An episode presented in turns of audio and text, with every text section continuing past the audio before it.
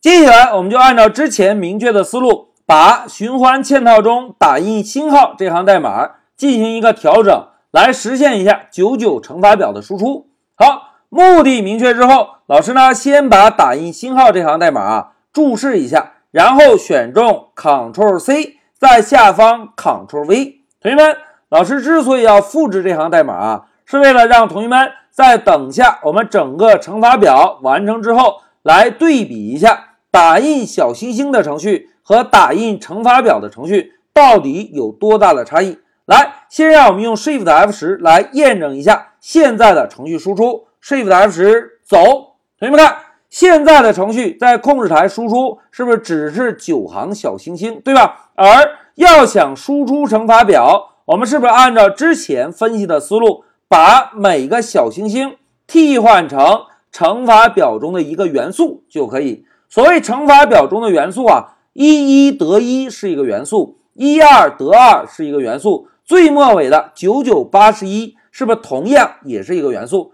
那接下来老师啊就把控制台窗口先关掉，然后找到我们这个星星，把星星删掉，然后呢在这里老师写一个九空格星号九等于八十一。同学们注意啊，现在老师写的内容是不是都是在引号内部？引号内部只是一个单纯的字符串而已，对吧？现在先让我们看一下。修改了字符串内容之后，程序在执行会输出什么效果？来，Shift F 十走，同学们看，现在在控制台输出了一个假的乘法表，这个乘法表看起来已经很像喽。但是，但是，但是，同学们观察一下，在八十一和九之间怎么样？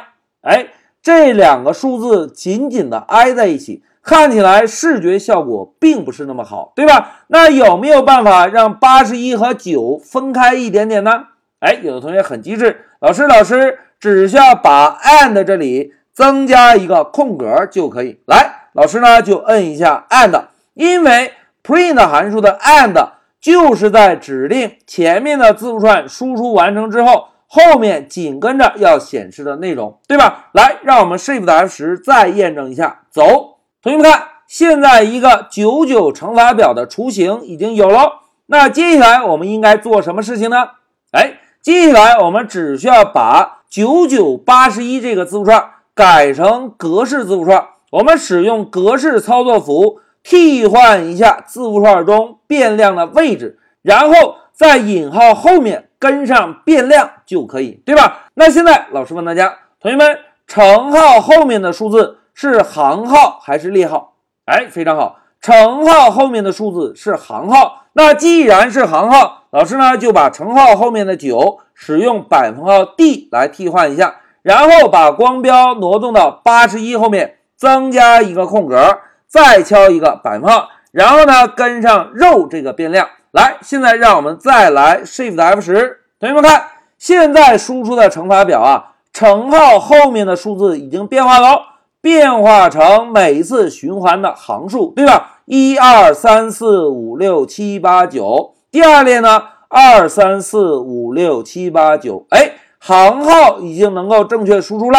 那接下来是不是可以按照同样的思路，把第一个九替换成列号就可以？那现在老师啊，把这个九同样替换成百分号 D，然后把光标挪动到肉这里。同学们注意啊，格式字符串中。如果需要输出多个变量，那么后面的变量我们需要用一对小括号括起来，然后变量与变量之间使用逗号分割，对吧？那老师呢就在前面写上 column 这个变量，然后使用逗号分割。好，调整完成之后，我们再来运行验证一下。同学们看，现在输出的结果一一等于八十一，一二等于八十一，二二等于八十一。同学们看。等号前面的数字，我们现在貌似已经全部搞定了。无论是行号也好，列号也好，是不是全部都正确了？那接下来还差一项工作是哪里？哎，我们只需要把等号后面的八十一替换一下就行，对吧？那八十一应该是怎么计算得来的呢？哎，同学们看，行号乘以列号得到的结果摆在后面，是不是就可以了？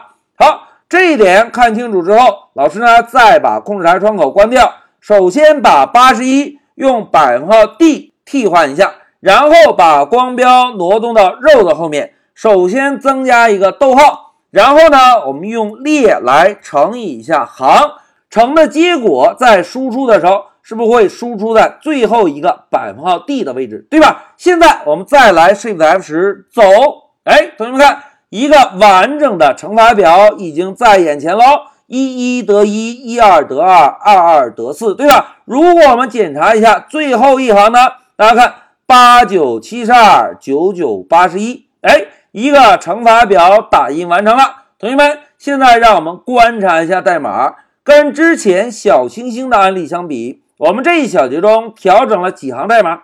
哎，是不是仅仅调整了一行代码，对吧？而且在这一小节调整过程中，老师呢先写了一个固定的字符串九九八十一，然后再把这个字符串改成格式字符串，使用格式操作符，一个数字一个数字替换，替换一个运行一下，替换一下运行一下，替换三次之后。一个完整的乘法表是不是就输出了？好，讲到这里，老师就暂停一下视频。